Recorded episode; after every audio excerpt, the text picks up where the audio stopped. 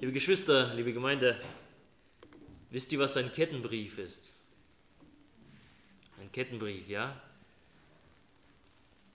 Also als, besonders als User von, von Facebook und WhatsApp und alles, was so alles gibt an sozialen Netzwerken, flattern ab und zu solche Kettenbriefe auch in mein Postfach. Ein Kettenbrief ist dafür gedacht, ihn immer weiter an möglichst viele Empfänger weiter zu versenden, sodass die Kette nicht abbricht. Sie soll nicht unterbrochen werden. Die meisten solcher Briefe enthalten Drohungen und warnen mich dann vor obskuren und dramatischen Folgen, falls ich diesen Brief halt nicht weiter versende und die Kette unterbreche. Wenn du diese E-Mail nicht innerhalb von 148 Stunden an 20 Kontakte schickst, wirst du dein Schicksal herausfordern, stand irgendwann mal da. In fast allen Fällen fordere ich doch mein Schicksal heraus und lasse dann in diese Nachricht den Papierkorb verschwinden. Aber manche solche Briefe, die versprechen Belohnungen, und zwar ein Kettenbrief, stand ganz oben drauf, du musst ihn an alle weiterschicken, die du kennst. Verschickst du ihn fünfmal, schenkt deine große Liebe die Aufmerksamkeit. 15 Mal wird sie dich umarmen. Jetzt passt auf. 25 Mal wird sie dich küssen. Und 35 Mal wird sie dich leidenschaftlich lieben. Also das klingt doch gar nicht so schlecht. Leidenschaftlich geliebt zu werden, wer hat das nicht gern? Aber 35 Mal verschicken kostet ja auch irgendwie Zeit. Während man so weiter überlegt, soll ich oder soll ich nicht? Dann liest man die unteren Zeilen und plötzlich wieder dieser Moralkeule, dieser Drohungen. Achtung! Wenn du den Kettenbrief nicht beachtest, wird deine Liebe dich ein Jahr hassen und du hast zwei, 2000 Tage Pech ein Jahr gehasst zu werden und zwei, 2000 Tage Pech, das klingt wiederum schlecht. Also Liebe ist gut, gehasst werden ist schlecht und äh, Pech ist auch nicht so toll. So ein Quatsch. 2000 Tage am, am Stück Pech zu haben, das kann doch gar keiner haben. Und wenn man den Text liest und, und, und so durchgeht, komischerweise ist da voller Rechtschreibfehler. Wahrscheinlich hat dieser Verfasser diesen, dieses Briefe selber so eine Pechsträhne. Ich weiß es nicht, was die Rechtschreibung angeht. Wie lange wird sie andauern? Wie, wie viele Kettenbriefe hat er da unterbrochen? Ab in den Papierkorb, so ein Kettenbrief. Und dann gibt es so witzige und sogar nützliche Kettenbriefe, also vor allem bei Facebook, die zum Beispiel auf Missstände hinweisen oder um Hilfe bitten. So eine Art Kettenbrief breitete sich letzten Sommer aus. Vielleicht kennen diesen so die, unsere Jugendlichen mit Sicherheit die Ice Bucket Challenge. Kennt ihr noch die Ice Bucket Challenge 2014? Deutsch die Eiskübel-Herausforderung, die Ice Bucket Challenge. Sie war als eine Spendenkampagne gedacht und äh, sollte auf die Nervenkrankheit, Moment, ich muss das jetzt mal, Amyotrophe Lateralsklerose, Amyotrophe Lateralsklerose, ALS, sie sollte auf diese Krankheit, auf diese Nervenkrankheit aufmerksam machen. Und die Herausforderung bestand darin, man nahm ein Eimer kaltes Eiswasser mit Eiswürfeln drin und goss ihn über den Kopf. Ja, dabei filmte man sich und stellte dieses Video ins Internet und danach nominierte man andere Personen, also seine Freunde aus dem Facebook und, und äh, geschrieben, ich nominiere dich jetzt damit. Sie sollten es einem binnen 24 Stunden nämlich nachmachen. Jeder Teilnehmer, der spendete dann 10 Dollar oder 10 Euros an die, diese Association, an diese Hilfsorganisation, die ALS bekämpft. Weigerte man sich ein Eimer eiskaltes Wasser, also das ist äh, nur für, für starke Männer, aber auch Frauen waren dabei. Weigerte man sich dabei, da hat man 100 Euro gespendet oder 100 Dollar. Eine Hammerkampagne, wie ich finde. 2,1 Millionen Spender brachte sie hervor. Innerhalb von anderthalb Monaten wurden 94 Millionen US-Dollar gespendet. Das muss man sich auf der Zunge zergehen lassen. 94 Millionen Dollar, die zur Erforschung und Bekämpfung dieser Krankheit zugute kamen. Zwei Arten, Menschen zu erreichen mit einem Kettenbrief. Die eine Friss- oder Stirb-Variante und die eine eine einladende Version, die zum Nachdenken bringt, die einen so richtig mitnimmt. Also die war schon ziemlich cool, die Ice Bucket Challenge. Zwei Methoden, Aufmerksamkeit zu erregen, viele Menschen zu erreichen. Zwei Methoden, die auf ein Schneeballprinzip, auf Schneeballsystem setzen, aber auch unterschiedliches auslösen. Das eine einen moralischen und physischen Druck, einen psychischen Druck. Das andere durch Empathie, durch Mitgefühl, durch Verständnis, Begeisterung für die Sache, für Kreativität. Zwei Sachen eines Kettenbriefes, äh, zwei Arten eines Kettenbriefes. Und der heutige Text für die Predigt redet im zweiten Korintherbrief in ähnlicher Weise über etwas, was einem Kettenbrief sehr nahe kommt. Wisst ihr was? Zwar über uns.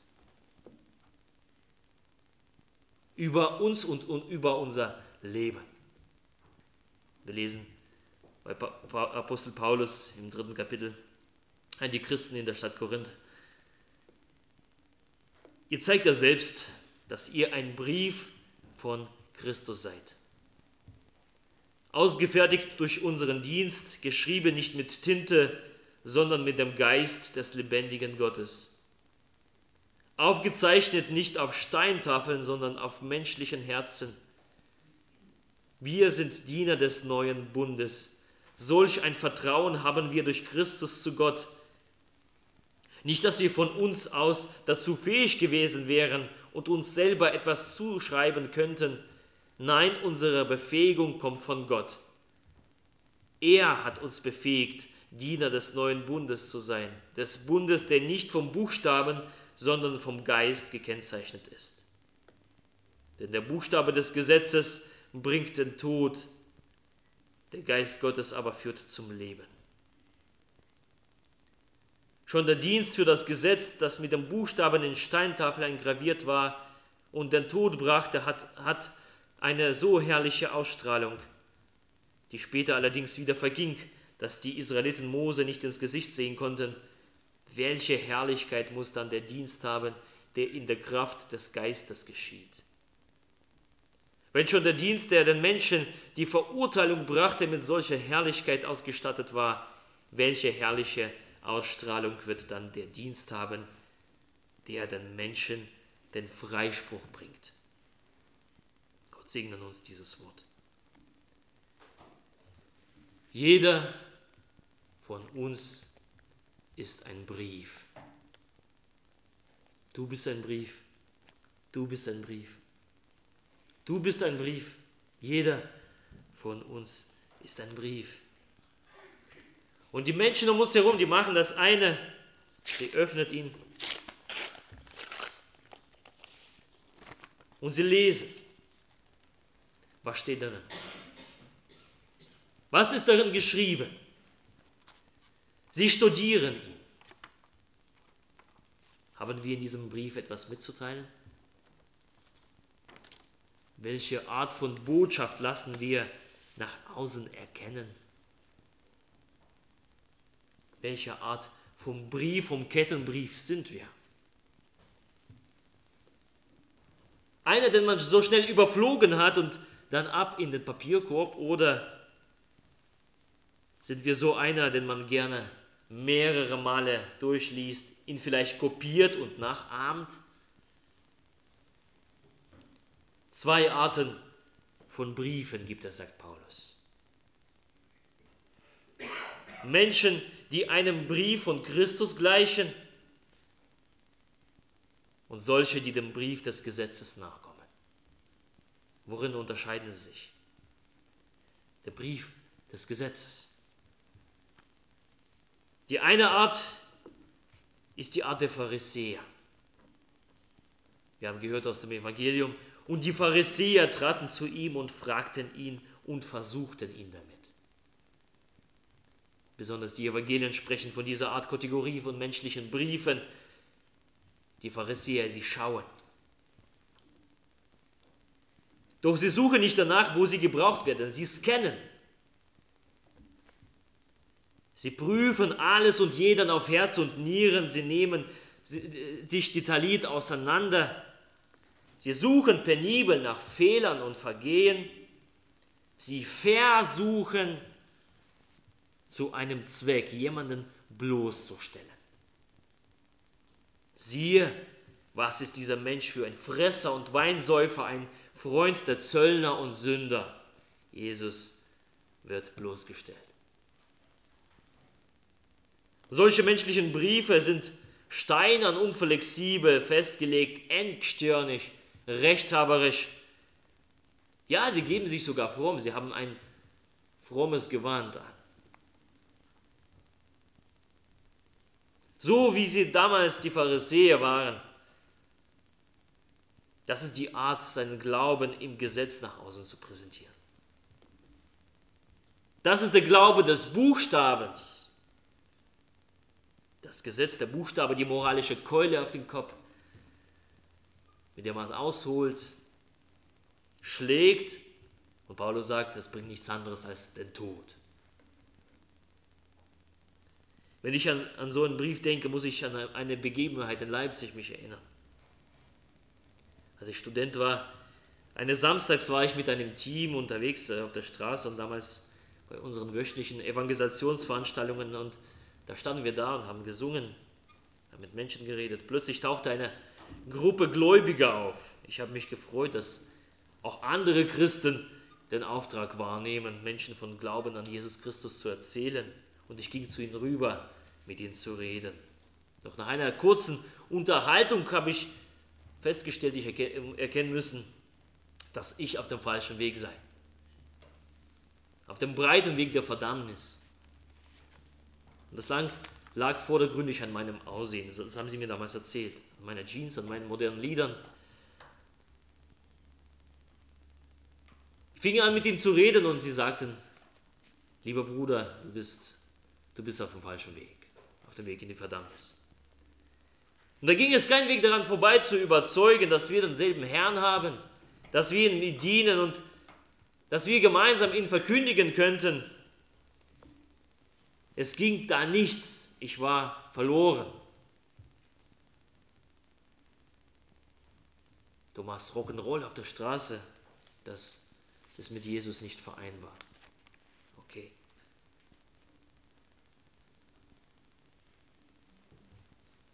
Da bat ich sie natürlich, weil, weil wir den, den Platz äh, ja reserviert haben, wir haben dafür immer eine Genehmigung gehabt, da bat ich sie, ein bisschen weiter zu gehen. Ich habe gesagt, liebe Brüder, okay, ich glaube, wir kommen uns nicht, äh, wir kommen nicht zusammen, geht doch mal ein paar Meter weiter. Und was machen sie? Sie gingen etwas weiter und stellen sich gegenüber von Punks. Und der Bruder, der, mit dem ich geredet habe, der trat vor mit seiner Bibel haben wir hier eine Bibel. Und fing an, die Punks äh, regel, äh, regelrecht anzuschreien mit der Bibel. Kehrt äh, um von eurem sündigen Leben. Wenn ihr das nicht tut, fordert ihr euren Schicksal heraus. Kommt uns das ein bisschen bekannt vor? Kennen wir nicht. In diesem Ton ging es auch weiter. Und es klang tatsächlich wie Formulierungen aus diesen Kettenbriefen. Wenn nicht, dann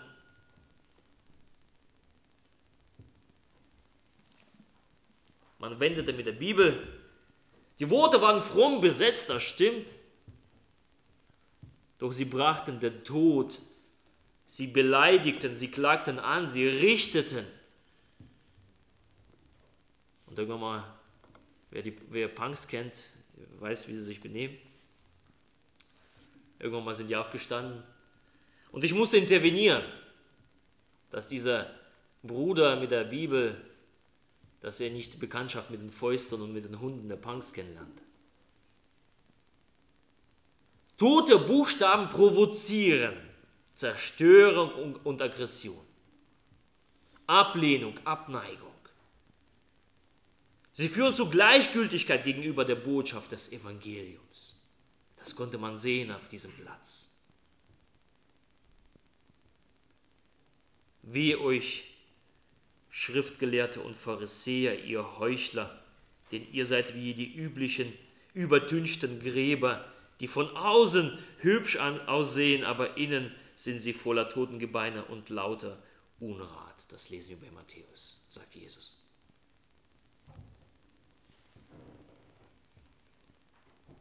Das war die Antwort Jesu auf, die, auf den Brief des Gesetzes, den die Pharisäer durch ihr Auftreten verbreitet haben. Und zwar in Genüge. Mit, ihnen ging Jesus hart ins Gericht. Und dann gibt es einen Brief von Christus, von dem Paulus sagt. Was zeichnet einen Menschen, den Paulus einen Brief von Christus nennt, was zeichnet so einen Menschen aus? Der Brief nach dem Geist Gottes. Ja, es ist ein frommes Leben. Ein Leben in Heiligung und in den Wegen Gottes, ein Leben in Vermeiden von Unzucht und gieriger Lust, wie wir gelesen haben in der, in der Epistel. Doch ist es kein Leben, das sich selber zur Schau stellt,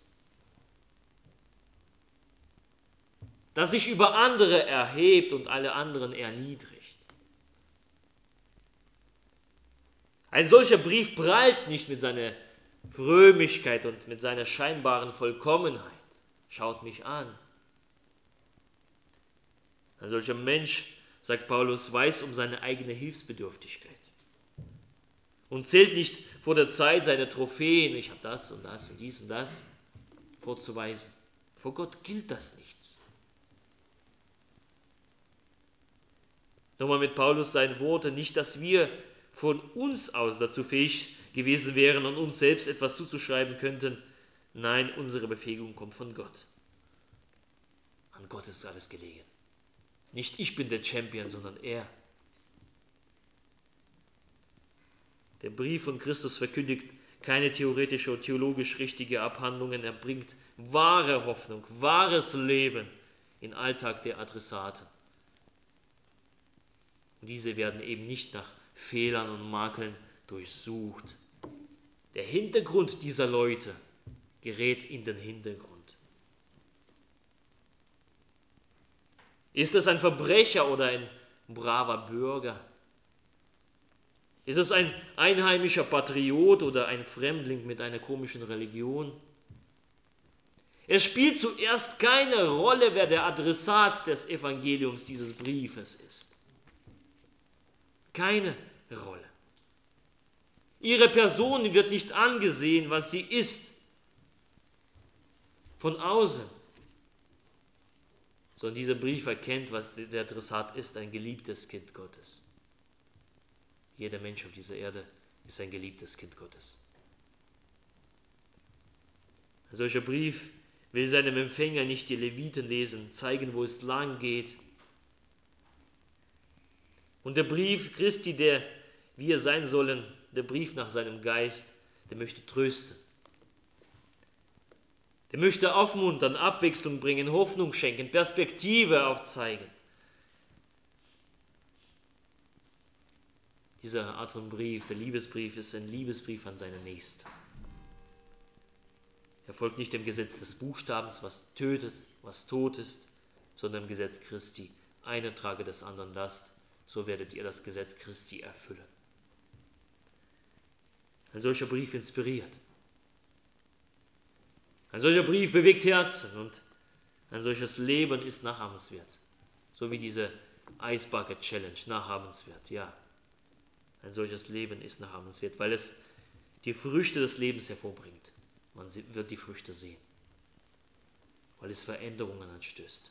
Es schenkt Leben.